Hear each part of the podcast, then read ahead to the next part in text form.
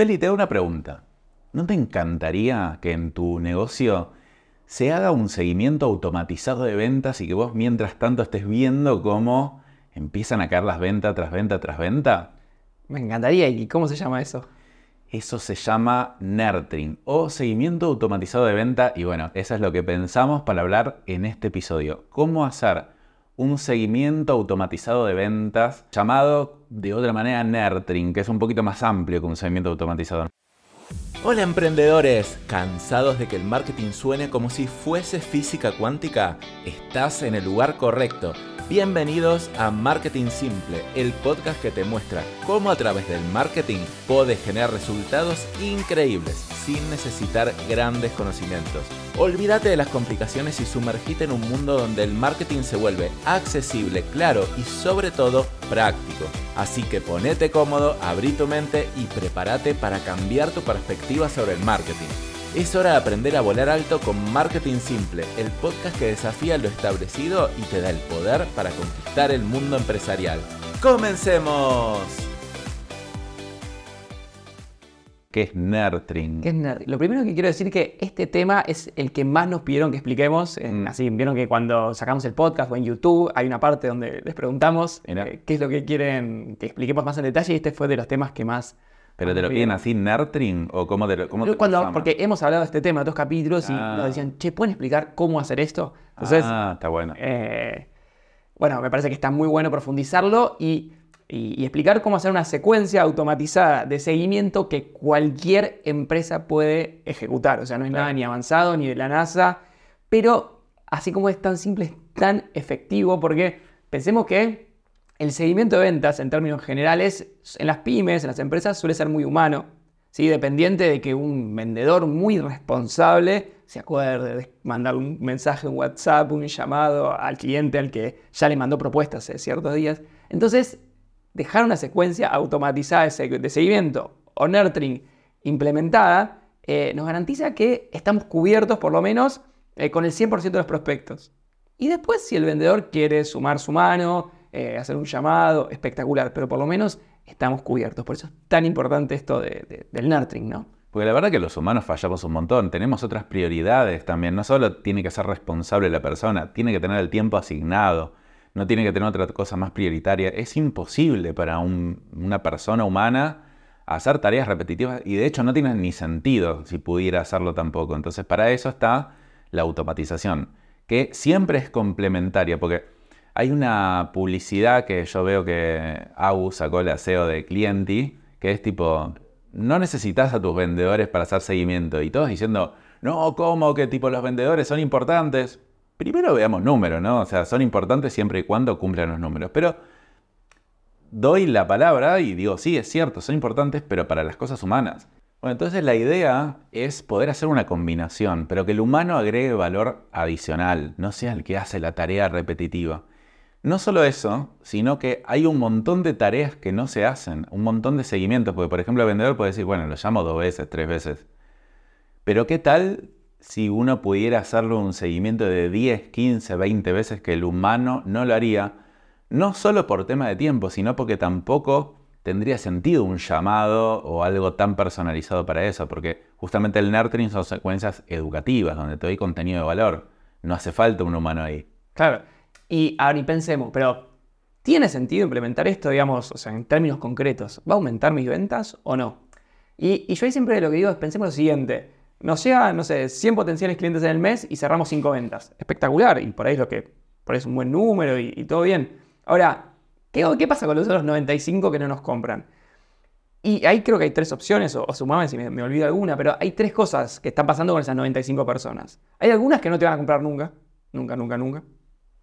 Eh, hay otras que le van a comprar a tu competidor. Y hay otras que te van a comprar a vos, pero más adelante.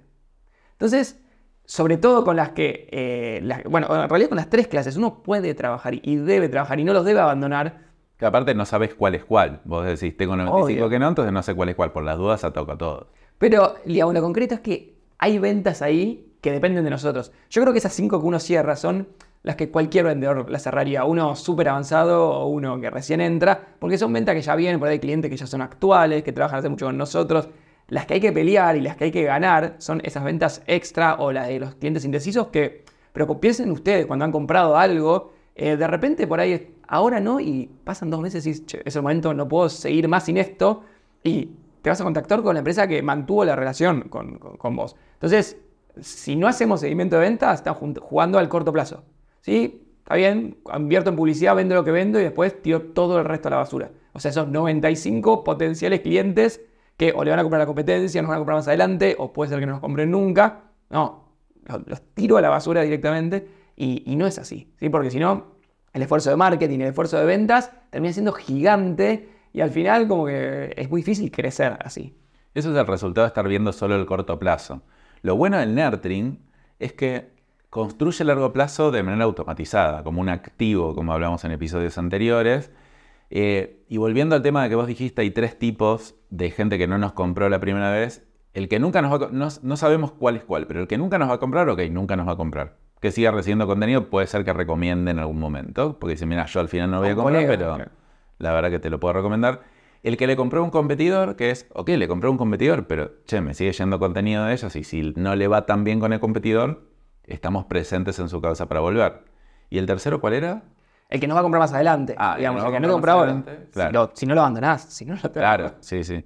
Para mí, eh, a ver, numéricamente, en el mediano plazo, eh, se pueden duplicar las ventas de esta manera. O sea, de, cada, si de cada 100 te compraban 5, ahora de cada 100 te van a comprar 10.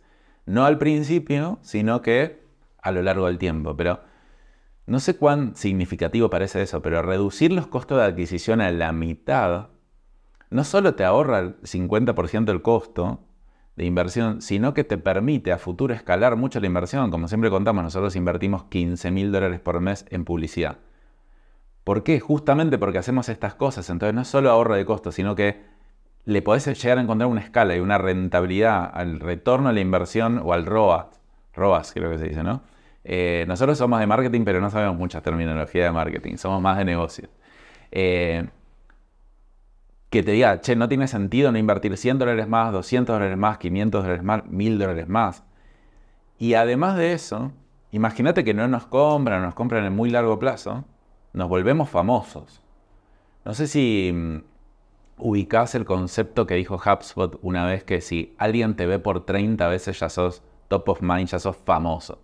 Sos como el Mirta Legrand, para los que no son de Argentina. Busqué en chat, en, chat GPT, che, los de Latinoamérica, ¿conocen a Mirta Legrand o no? Me dice que la mayoría sí lo conoce. Sí, Pero por las dudas, es bueno, una persona muy famosa acá que todo el mundo le conoce. Una conductora de televisión. Una conductora de televisión. Entonces, cuando uno se expone 30 veces ante el otro, que puede ser ante la secuencia de Nertring, el otro ya lo ve como el capo del universo.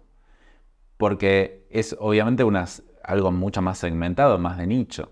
Ahora, no hace falta que te vean 30 veces, con que te vean 5, 6 o 7 veces, ya sos bastante relevante para ellos. Obvio. Primero, acá, esto por eso remarco muy importante. Primero, porque ninguno de tus competidores lo hace. Nadie, nadie, hace.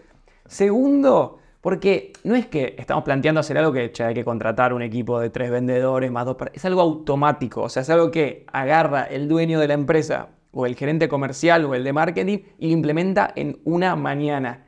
Tercero, y relacionándolo con el capítulo que, anterior, es un activo digital, o sea, es algo que lo implementás, está bien, una mañana me la bloqueé, lo hice. Por ejemplo, nosotros de hecho lo hemos hecho y por ahí te queda cinco años activo eh, haciéndole seguimiento de ventas a las 100, 200, 500 consultas que recibís todos los meses. Entonces, eh, no tiene sentido no hacerlo. Y no sé si eh, acá quería aprovechar para por ahí hacer un ejemplo, para que se entienda bien, o sea, un ejemplo bien concreto de cómo sería un nurturing. Sí. Entonces, imaginen, vamos a hacer una simulación. Imagínate que vos estás buscando para irte de vacaciones en el verano. A Punta Cana, porque te gusta ir a un hotel, ahí playa, tomar tragos, ¿sí? Entonces, te vas, ¿qué vas a hacer? O sea, ¿cómo vas a, empezar tu, búsqueda y, con, quién, con qué tipo de empresa te contactarías? Supongo que con una agencia, ¿no? Ah, bueno, con, una, agencia. ¿Y qué hacen? Le mandas a dos, tres agencias. Sí, sí, o googleo y obviamente me van a aparecer agencias ahí, pueden ser agencias digitales o, no digitales. Y claro, yo le escribo a varias, a ver cómo me contestan, cómo me asesoran eh, y espero a ver qué me dicen, porque La realidad es que si no, tengo dos opciones. Comprar por despegar.com, automático, o comprar por agencia. Para mí tiene valor comprar por agencia siempre y cuando le den un valor agregado que no muchas le dan.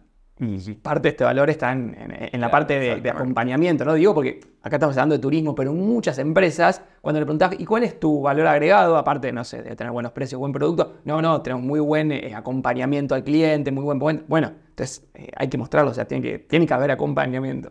Entonces, retomando con la historia, eh, le contactás tres empresas. ¿Qué es lo que te garantizo que te va a pasar?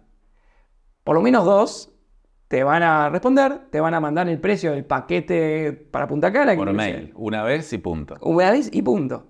¿Sí? ¿Cómo lo leo yo eso? Como abandono del cliente. O sea, es así. O sea, si te quieren una vez y no te, no te van a contactar nunca más, es abandono del cliente. Y vos, no es que no querías comprar. O sea, obviamente por algo preguntaste, estás despidiendo tus vacaciones. Pero igual, no te escriben más. Ahora, ¿qué podría hacer una empresa y cómo sería un nurturing en el caso de unas vacaciones a Punta Cana, por ejemplo? Entonces, sería, vos agarrás, dejás la consulta, ¿sí? Si querés, antes ni siquiera de que ya tengas una llamada con la persona, te llega un primer mensaje automático. Puede ser por mail, por WhatsApp, como vos quieras, con, con algo, con, un, con un videíto. Si vos consultaste por Punta Cana, con un videíto de las playas de Punta Cana, y vos ya decís, wow, che, mira, esta empresa ya me mandó, no lo puedo creer, ya en esta instancia tenés la llamada, te envía, la, la, cotización del paquete. A los dos días te preguntan, che, ¿qué te pareció? Eh, ¿Alguna duda? Básico. Y nadie lo hace. O sea, ya desde antes de ahí ya arranca el abandono en general. Después, vos pensás que obviamente lo estás consultando con, tu pareja, lo estás viendo con tu familia. Eh, a los, pero a los cuatro días, mientras estás pensándolo, te llega otro mensaje que te dice los cinco puntos turísticos que no te puedes perder de Punta Cana. Y vos decís, hey, Qué bueno. Y por ahí hasta aprovechás para hacer una pregunta. Che, eh, eh, ¿el hotel que me habías pasado está más o menos cerca de acá? Sí, sí, Daniel, no te preocupes, está re cerca, re bien ubicado acá. Después, a los 11 días, eh, te llega otro mensaje sobre, por ejemplo, no sé, las comidas típicas de Punta Cana. Bueno, y así, sí, no, no voy a seguir con los ejemplos, pero digamos, te van acompañando en todo lo que dure tu periodo de decisión de compra. ¿sí? Que acá, digamos, cada empresa tiene que saber en, su industria, digamos, si siempre ponemos el ejemplo, si vendes eh, departamento, bueno, por ahí tu periodo de decisión de compra son tres meses, seis meses. Si vendes, no sé, turismo, puede ser algo un poco más corto, puede ser 10 días, 20 días. Eh, si vendes insumos, puede ser. Em, pero no sé si se entendió un poco el ejemplo. Eso, eso pero para cualquier empresa, ¿eh? si vendemos tornillos, mandarte a los tres días los tres tipos típicos de tornillos, el testimonio de una fábrica que, que empezó a implementar tus tornillos y le fue mejor. O sea, el contenido que tengan. Porque cuando uno se pone a charlar con un dueño de pyme, sí, algo de contenido tienen. Un video de la planta, un testimonio de un cliente, un catálogo con todos los productos que ofrecen. Eh, eso tiene que, se, le tiene que hacer llegar al 100% de tus clientes y potenciales clientes. Eh, no con un objetivo comercial, digamos, en la cabeza, sino con un objetivo lo que decías vos, de estar top of mind de mantener la relación durante eh, estos periodos de decisión de compra que son tan importantes y van a hacer que, además de estas cinco primeras ventas que cerremos, mantenemos relación con los otros 95 eh, y ahí pensá que estás, te responden los mensajes, o sea, digo, el mensaje saliente es automatizado. Pero ya la respuesta le llega a un humano y ya lo responden los, los asesores, los vendedores. Eh, y ahí se generan las ventas extra que, hacen que uno aproveche mucho más el marketing que está invirtiendo. La gran pregunta es, ¿esto se puede hacer por mail y también por WhatsApp? ¿O cómo funciona eso? Sí, a ver, eh, lo que es el proceso de seguimiento de, ventas en general, eh, se puede hacer por mail, por WhatsApp y hasta por llamado telefónico, que vendría a ser la única parte que no es automatizada. Pero por ahí, digamos, eh, a modo de explicación para, este capítulo del podcast, nos podemos enfocar en, en, lo que se puede automatizar, me parece, para simplificar un poco, y después el que quiera le suma. O sea, está buenísimo que la agencia encima al día 6 te, pongo, te, llame y te diga, che, Dani, ¿alguna duda? ¿Qué, qué, te pareció las ofertas de hoteles que te di? Eso está buenísimo. Pero, también se puede mandar esto por WhatsApp, este nurturing, ¿o no? Sí, sí, sí. O se puede combinar, digamos. Se puede combinar, al día tres mail, al día... No es lo mismo lo que... Todos dicen, che, la gente no usa más mail. Mentira, sí usa mail.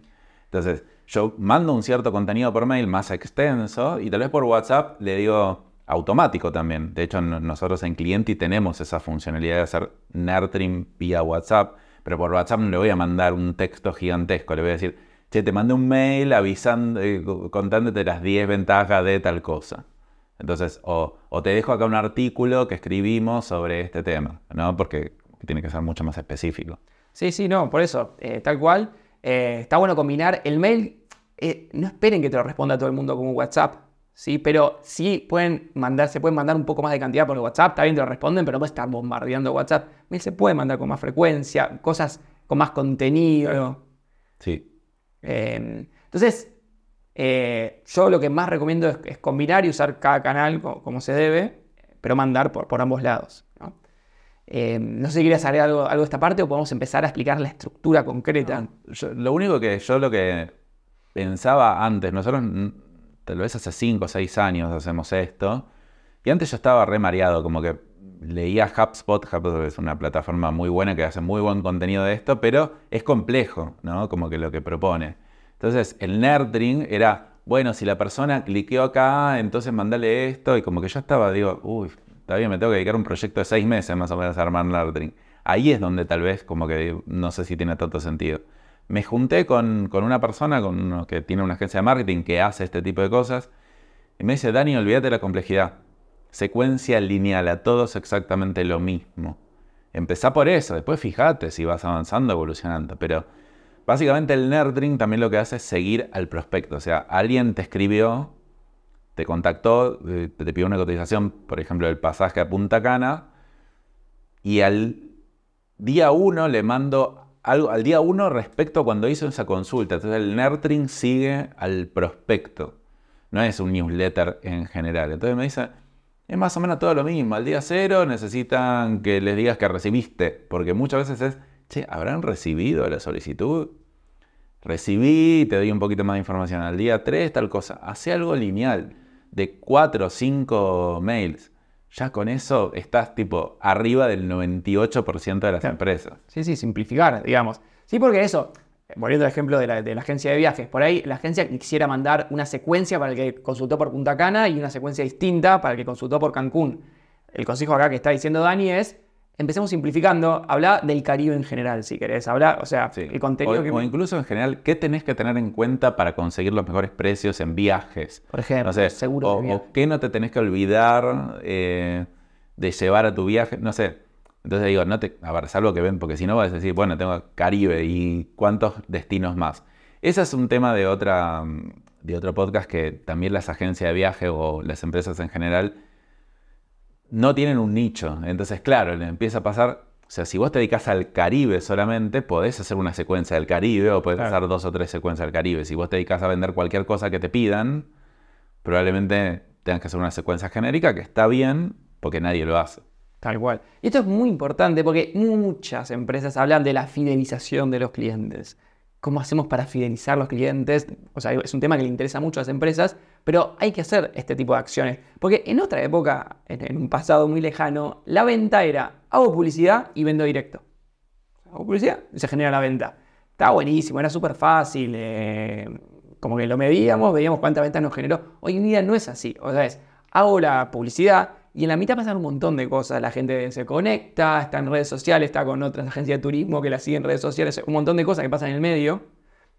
Y recién después se da la venta. Entonces, en esa parte del medio tenemos que construir cosas y estar muy activos, o sea, para, para fidelizar. Y entendamos como fidelizar, o sea, eh, un, acto de fidelización es dar una respuesta a una inquietud que está teniendo un cliente, a una problemática que está teniendo un cliente. Eso es fidelizar, o sea, simplemente, porque ¿qué es fidelizar en concreto? Es eso, dar una respuesta a una problemática que está teniendo el cliente.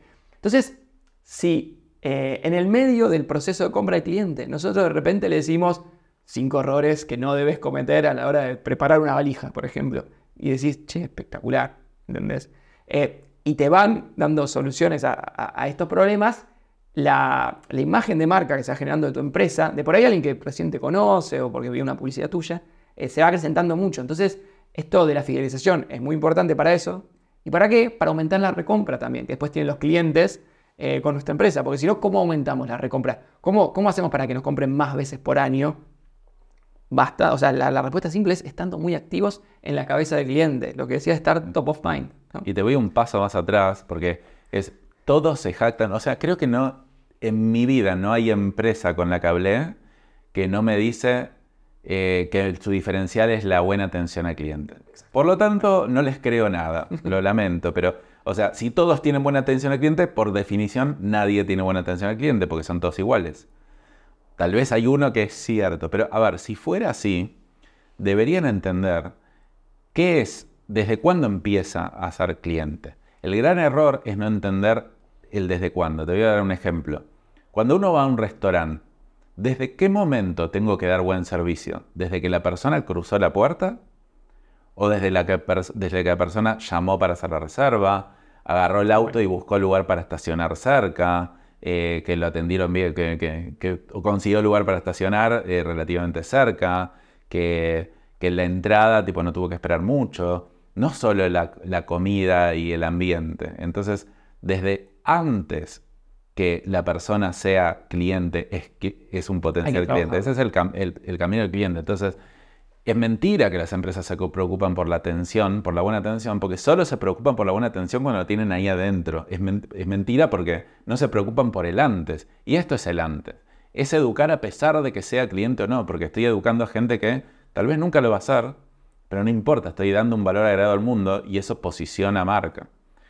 Y por otro lado, también en el posterior, porque, a ver, todo lo que estamos hablando es el nurturing orientado a convertir prospectos en clientes, ese es uno.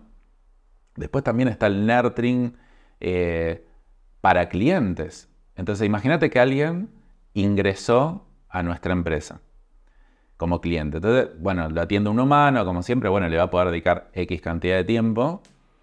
Pero también yo le puedo hacer una secuencia educativa, ya de, che, ¿cómo, cómo trabajamos? Eh, pautas para sacarle el mayor provecho a trabajar con nosotros, eh, qué material necesitamos de tu parte, y, se le puede armar una secuencia. Eso, por un lado, recontra fideliza, porque nadie lo hace y dice, wow, increíble. O sea, yo le compro empresas así, yo voy a Starbucks por eso. Y la gente, aunque no lo diga, lo hace así también. Y por otro lado, es rentable porque reduce la cantidad de carga operativa que, que genera. Entonces, yo lo que busco es que una persona cuando entra a ser cliente mío me haga la menor cantidad de preguntas posibles. Porque yo lo tengo que educar lo más posible antes de que me haga la pregunta. Y si, me hace la, incluso yo mostrarle que yo ya sé qué preguntas me va a hacer, por lo tanto lo voy a poner en esa secuencia. Si después me llama y me quiere preguntar igual, porque no leyó el mail, no hay problema. No es 0 o 100, es tipo, un 30 o 40% leyó el mail. Perfecto, un 70 me va a seguir preguntando, pero no es un 100.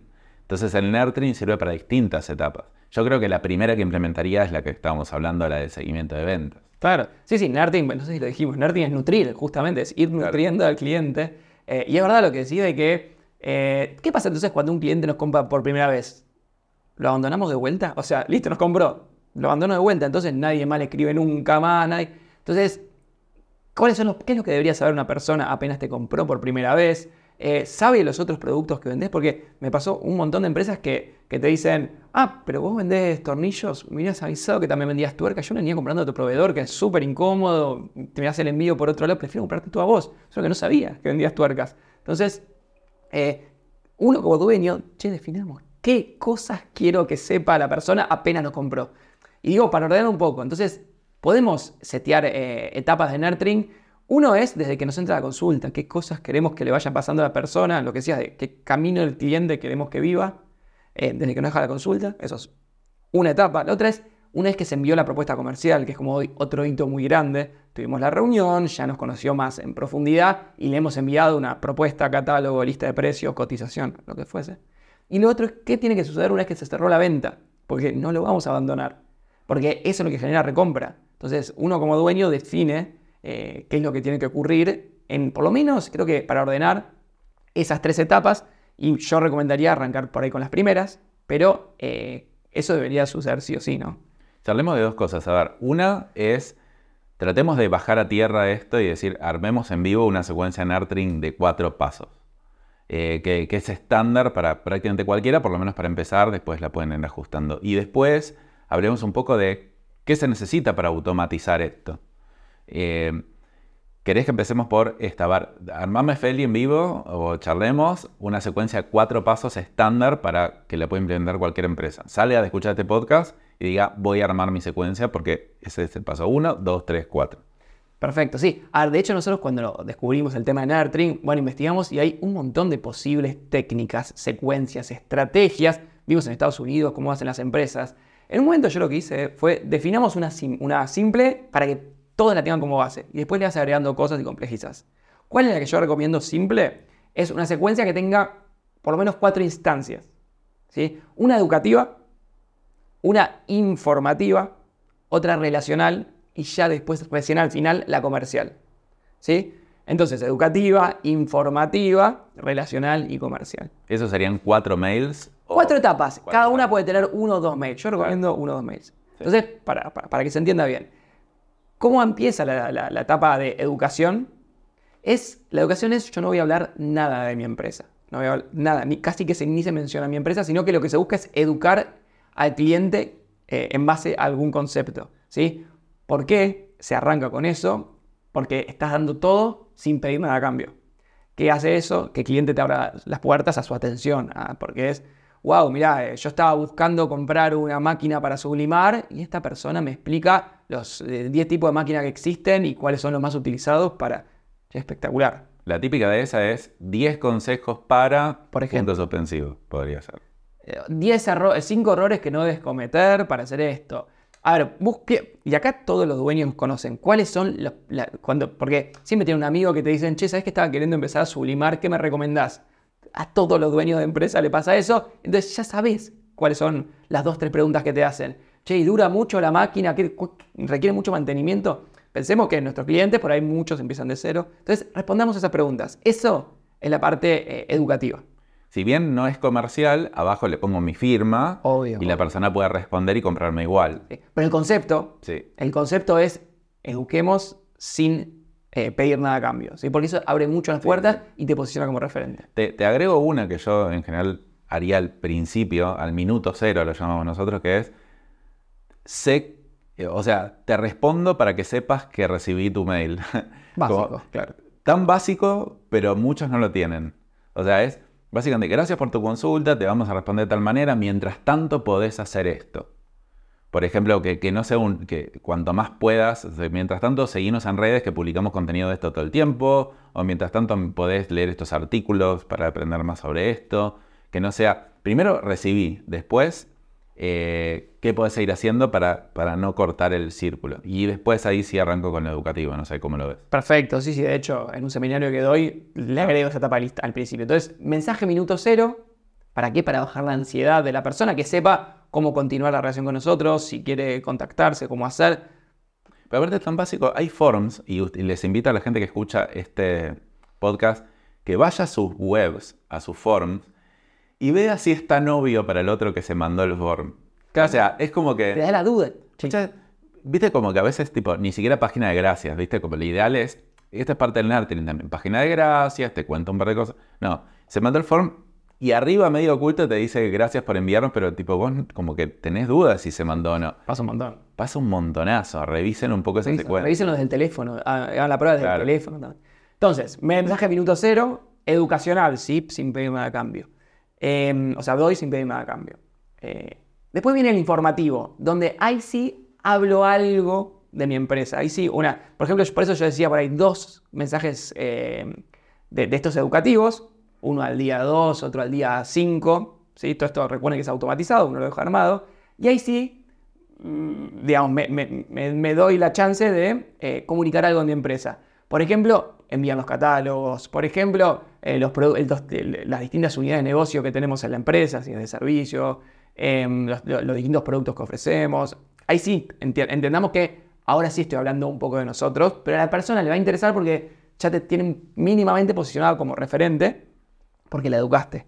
Gratis, sin pedirme a cambio. Entonces ahí sí vamos con, porque digo, ¿por qué digo esto? Porque eh, la mayoría de las empresas como que cuando piensan en, en, nurturing o hacer secuencias, dice, bueno, mando el informativo, o sea, mando este tipo de... sí, la típica es, no sé qué mandar, Feli, ¿no? Te dicen, no sé qué mandar. A ver, es porque estás pensando en mandarle cosas que te importan a vos y no a ellos. A vos te importa mandarle catálogo y que te compre, punto. Pero a ellos, ¿qué le importa? Y de nuevo, volviendo al concepto de si te importa realmente tu cliente, no podés no entender lo que le importa, es una locura. O sea, ponete a hacer una lista una, forma muy práctica es hacer una lista de las cinco cosas que más preguntan o, o los cinco dolores que más tienen los clientes a la hora de comprar o tu producto o tu servicio. Y ya está. Probablemente lo sepas, no es que no lo sepas. El tema es que, nada, si te pones a pensarlo un segundo, se te van a ocurrir un montón de cosas. Y si no se te ocurren, llama a tus clientes Claro. y preguntales. Sí, sí. Entonces, en esta etapa informativa sí hablo de nosotros. Te mando el certificado de calidad que hicimos, te mando un video de nuestra planta, eh, un testimonio de un cliente, pero no empecemos con eso porque ni nos conocen, o sea, no le interesa el certificado de calidad del video de la planta. Si no te... Ahora, si ya le agregaste valor primero, por eso primero lo educacional, ahí sí. Entonces, hacemos eh, mensaje minuto cero, educacional, eh, informativo. ¿sí? Y después ahí viene uno más relacional. Yo ahí recomiendo por ahí esos mensajes que, por ahí que sea una frasecita corta, o sea, que no sea, pues todo lo demás puede tener una estructura, una imagen, links. Texto plano, recuerda que esto es automatizado, pero de todas maneras eh, parece que te, que te llega, eh, al que le llega a la persona, porque le llega personalizado. Entonces sería un mensaje que diga, Dani, ¿cómo estás? Eh, te quería consultar, vos, ¿cómo estás manejando el tema de tu proveedor de barniz? O sea, algo ya más. no, no te estoy vendiendo directo, sino que es relacional porque te estoy abriendo la conversación. ¿Y por qué digo que, que parezca escrito por mí? O sea, pues si te mando con toda una estructura, la gente como inmediatamente dice, ah, bueno, esto es un mail más genérico, no tengo por qué responderlo. Buenísimo, gracias por mandármelo, pero no tendría por qué responderlo. Sí. Cuando te mando un mail cortito, así nomás, buenas tardes, Dani, te quería consultar, ¿cómo estás manejando el tema del proveedor de no sé qué? Ya como que si funcionó bien la etapa educacional y informativa, che, a ver, esta es una empresa que parece seria y la verdad que yo todos los meses compro barniz, te respondo. Sí. ¿sí? Entonces esa es la etapa que sería, que yo llamo relacional. No sé si quieres sumar algo acá. Sí, sí, porque, a ver, no, otro error que me di cuenta que por lo que piensa la gente que es difícil hacer esto es porque dice, uy, pero tengo que mandar a diseñar cuatro newsletters. Fíjense, escriban a nosotros y fíjense cómo les llega a nuestro nurturing. Es todo texto plano. Es como que hay que quitar el perfeccionismo un poco. Es no solo quitarlo, sino que el texto plano en general es más efectivo. Por motivos técnicos y por motivos humanos. O sea, el motivo técnico es que a Gmail, Hotma- eh, Hotmail eh, y Yahoo, que se siguen usando todavía, prefieren menos contenido en imagen y más contenido en texto porque saben ver más qué es lo que tienen. Entonces tenés menos chances de ir a spam. Por otro lado, el humano, por lo menos ahora en la época del, del exceso de información, le interesa lo más humano. Entonces, cuanto más bien redactado esté ese texto, pero no- como mucho si quiero le meto un header que ni siquiera creo que nosotros le metemos nada, tipo es una firma y ya está. Redáctenlo, así nomás, tranqui. Mejor mandarle algo hecho 8 puntos que no mandar nada. Y además, encima, el texto plano vende más. Sí, sí, acá más que nunca mejor hecho que perfecto, pero más en, la- en- en- digo, en el tema de armar una secuencia de nurturing, todas las empresas la tienen que tener, ninguna la tiene activa. Es No hay peor imagen de marca que no mandar nada. O sea, porque muchos también acá se quedan, uy, pero mira ese le mando y no coincide perfecto con mi imagen. A nadie le importa tu imagen más que a vos, exactamente, tu imagen gráfica, ¿no? Y si a alguien le llegara a molestar, que no va a pasar, pero si a alguien le llega, es uno en 10.000. Sí, no sí. tiene sentido. Tal cual, o sea, eh, es tanto el salto de pasar de no tener secuencia de seguimiento Claro. automática o nurturing a, a pasar a tener una vez, como yo te digo, eh, eh, dos eh, mensajes minuto cero, dos educacionales, dos informativos, uno relacional y después el último comercial. Que este sí es, te mando una promoción, después de haber hecho todo, toda esta secuencia, después de haber generado tan, tan buena relación automática con el cliente, ahí sí me animo a mandarte una promoción, que por eso lo pongo al final porque es por donde empieza mucha gente, como que, Claro. listo, tengo una base de contactos, vamos, 5% de descuento en esto, mira. ¿Y cuál es la imagen que te genera de marca? Si no conoces una marca y te empieza a llegar No solo, descuentos. no solo eso, sino que estás perdiendo rentabilidad. O sea, si, lo- si tu diferencial es por descuentos, Por eso. No vas a, o sea, no vas a ganar mucho dinero. Entonces, si tenés que aplicar un descuento, aplícalo, pero que sea como última Y opción. una vez que ya has generado tu diferencial, que digas, Sí. De que después si, uh, esta empresa, bueno, en este producto es más caro, pero es una empresa seria. Sí, sí. ¿Cómo, cómo, cómo- cómo se genera eso? de- Es una empresa seria. Porque es algo que es intangible. Bueno, construyámoslo. No podemos dejar que se genere solo. Sí. Si te parece, hablemos un poco técnicamente, porque la gente dice, che, me encanta, pero no sé técnicamente cómo implementarlo. Eh, algunos patrones, vos corregime acá o, o, o aportame extra si me olvido de algo. Primero, uno tiene que empezar por un lugar donde recibir la consulta de ese potencial cliente. Hablamos de Nurturing para potenciales clientes, que en general es un form en una landing page o en la web. ¿Por qué no está bueno simplemente poner el mail? porque te llega el mail y no queda registro del nombre y, no se carga automáticamente en una base de datos. Entonces, un formulario de contacto o de alguna forma que lo pueda registrar de manera parametrizada. Después, muchas veces, las empresas tienen ese formulario, pero que ese formulario les va el mail y les llega un mail y queda ahí. Que es un paso, pero todavía ahí no puedo hacer nada.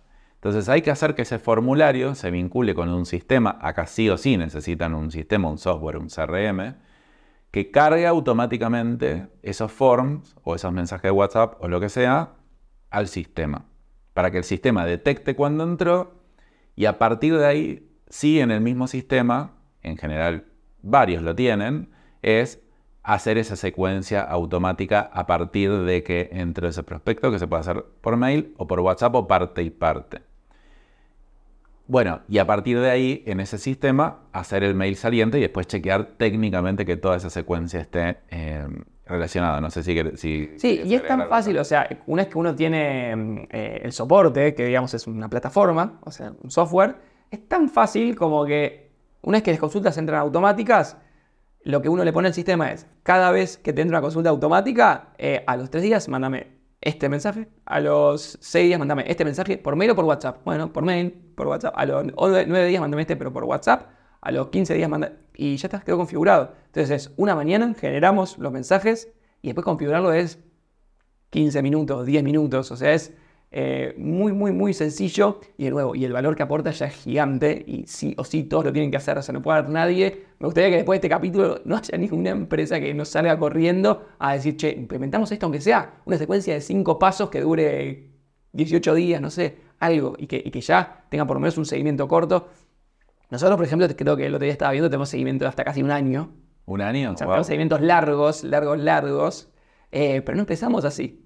No, no, o sea, me acuerdo cuando empezamos, hicimos una secuencia de siete correos, creo que era, cada dos, tres días. Y después le vas agregando, che, tenemos este nuevo video. Uy, está buenísimo. Bueno, pongámoslo al día 25. Perfecto. Después vas disminuyendo la frecuencia. Al principio lo haces como cada dos días, después cada cinco días, después cada siete días, después cada 14 y después cada una por mes. Y tengamos en cuenta cuánto dura el periodo de decisión de compra de tu negocio. O sea, en ese periodo estemos muy activos porque están hablando con un competidor. O sea, ahí es donde estamos muy activos. Y después soltamos un poco porque ya el objetivo no es ven, porque uno sabe en su negocio, si después de que pasaron 20 días no me compró, desde que le envié la propuesta, por ejemplo, bueno, ya. Entonces ahí apuntamos, cuando hablamos de los 95 clientes que no nos compraron, eh, a los que nos van a comprar más adelante, a mantenernos top of mind. Entonces para estar top of mind no hay que escribirle cada dos o tres días, ahí no. Pero en el periodo de decisión de compra sí. Yo diría que hay tres temas que limitan entonces para ir cerrando a hacer nurturing. Una, como entender el concepto y, y la cabeza, decir, che, lo hago de manera sencilla. La otra es la parte de el contenido de la redacción y la otra la parte técnica.